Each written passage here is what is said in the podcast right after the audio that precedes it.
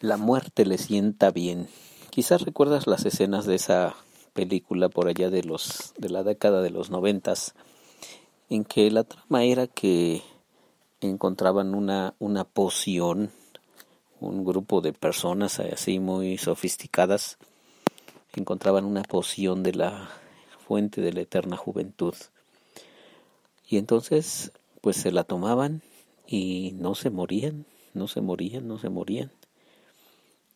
Y entonces, ahora lo que surgió después de un tiempo de que la gente no se estaba muriendo, se, se caían, se, se rompían todo el cuerpo, pero de repente las piezas se volvían a juntar y otra vez la persona volvía a vivir.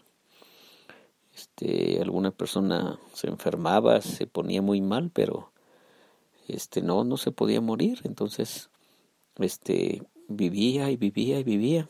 Esa era la, trama de la película hasta que hubo alguien que encontró la, la, la poción para que las personas que se las tomaran sí pudieran morir, pudieran ahora sí que descansar, ¿no? Entonces la, la trama tiene que ver con la desesperada, eh, la de los desesperados intentos para que una persona pudiera encontrar la poción y tomársela, la poción que le ayudara, le ayudara a morir. Bueno, este es una película, pero pero eh, tiene que ver con el texto que te voy a leer en un momento. Dice así, el sexto ángel tocó su trompeta y oí una voz que salía de entre los cuatro cuernos del altar de oro que estaba delante de Dios, y la voz le dijo al sexto ángel que tenía la trompeta, suelta a los cuatro ángeles que están atados junto al gran río Éufrates. Entonces fueron soltados los cuatro ángeles para que mataran a la tercera parte de la gente pues habían sido preparados precisamente para esa hora, día, mes y año, y alcancé a oír el número de los soldados de a caballo, eran doscientos millones. Así es como vi los caballos en la visión, y quienes los montaban se cubrían el pecho con una armadura roja como el fuego, azul como el jacinto y amarilla como el azufre, y los caballos tenían cabeza como de león, y de sus bocas salían fuego humo y azufre. La tercera parte de la gente fue muerta por estas tres calamidades que salían de la boca de los caballos, fuego, humo y azufre. Si has seguido conmigo la, la narrativa del Apocalipsis, hemos estado destacando varias cosas. Primero, primero que el Apocalipsis no es lo más importante en relación con los eventos catastróficos que se narran ahí. No es lo más importante encontrar los eventos, descubrirlos e interpretarlos. Lo más importante es quién, quién autoriza que esos eventos pasen. Y esa, esa persona, ese ser que los autoriza es el Cordero. El Cordero que está en el, en el trono y otro ser que es nuestro Dios, que está allí en el trono, ese es el que le da el dominio al Cordero. Por otro lado, esto que acabamos de leer tiene que ver con la muerte de una gran cantidad de personas. Pero, pero no es la primera vez que aparece la muerte allí. Si tú recuerdas cuando veíamos los sellos en el capítulo 6 de Apocalipsis, se habla de un caballo.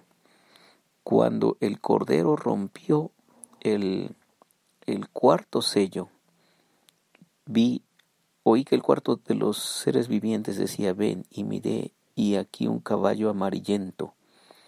Tras él venía el que representaba el reino de la muerte, y se le dio poder sobre la cuarta parte del mundo para matar con guerras, con hambres, con enfermedades y con las fieras de la tierra.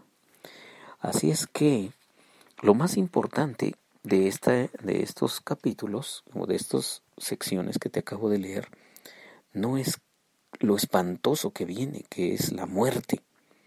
En este caso dice que la tercera parte de la gente fue muerta por estas tres calamidades que salían de la boca de los caballos, fuego, humo y azufre. Pero el punto, una vez más, hay, hay mucha muerte en el mundo. Y esa es la verdad.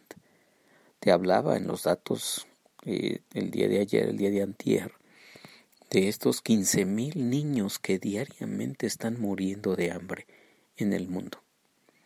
Y ni parece hacernos tanto ruido.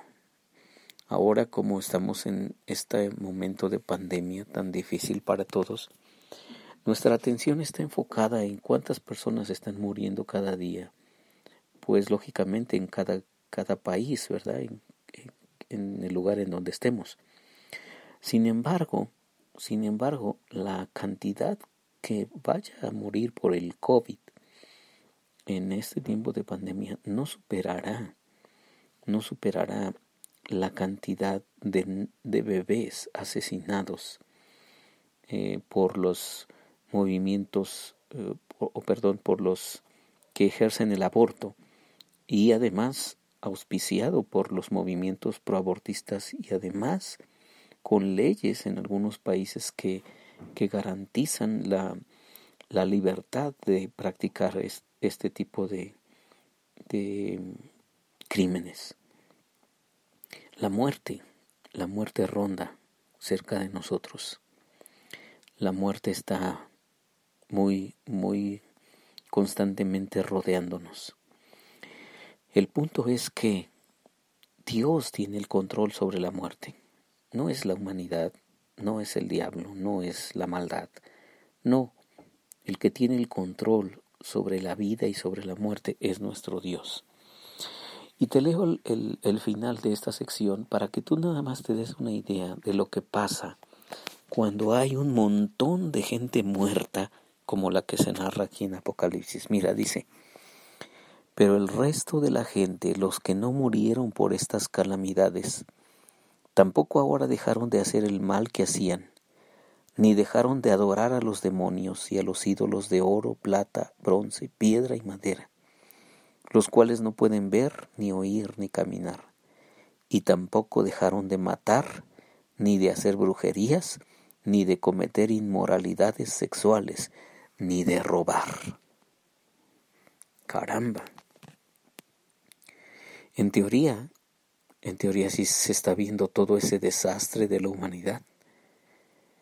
Este, este, esta gran cantidad de muertos, pues en teoría lo que, lo que se esperaría es que la humanidad se arrepintiera y volviera a Dios y dijera, Señor Dios, perdónanos y ya queremos que detengas tu ira sobre nosotros. Pero, pero lo que dice el libro de Apocalipsis es muy, muy descriptivo.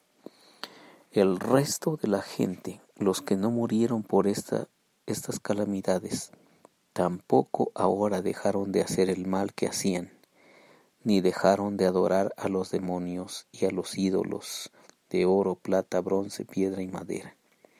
¿Qué quiere decir eso? Quiere decir que el corazón de los hombres está muy endurecido quiere decir que nada nos doblega. Quiere decir que ni porque nos vaya tan mal, ni porque haya el COVID-19 y se esté paralizado, paralizando el mundo y se estén llenando los hospitales de enfermos y miles de personas estén muriendo y que esté colapsando la economía en varios países, esto quiere decir que ni aún así ni aun con todo eso, la humanidad se volverá a Dios. Y tú lo verás. Esto ya también lo hemos visto en muchas épocas de la historia. Solamente cuando la crisis nos aprieta es cuando algunas personas voltean sus ojos y su corazón hacia Dios.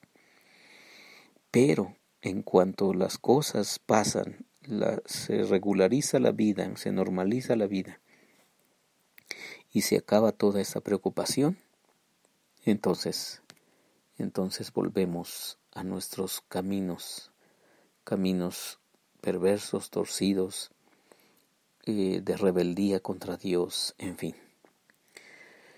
El libro de Apocalipsis fue escrito para decirnos que Dios Dios nos está buscando y que a veces permite todo este dolor en el mundo para que volvamos nuestro corazón y abramos nuestra alma a Él para que Él la limpie y la lave y nos haga una nueva creación.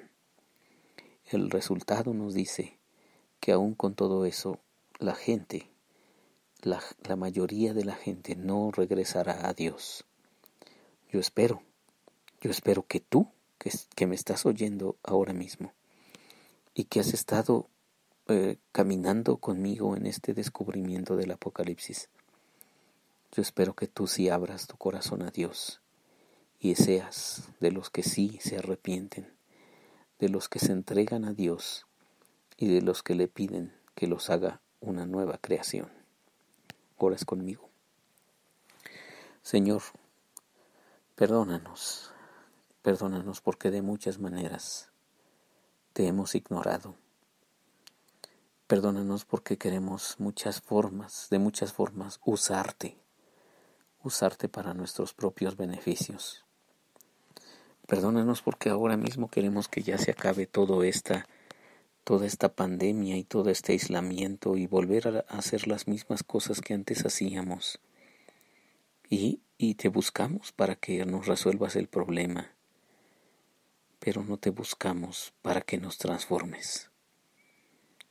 Por eso esta noche estamos aquí, este día estamos aquí, esta mañana estamos aquí para que tú, Señor, nos transformes y nos hagas vivir la experiencia de ser una nueva creación, de caminar contigo, de experimentar tu poder y tu amor transformador, porque lo necesitamos, lo necesitamos muchísimo.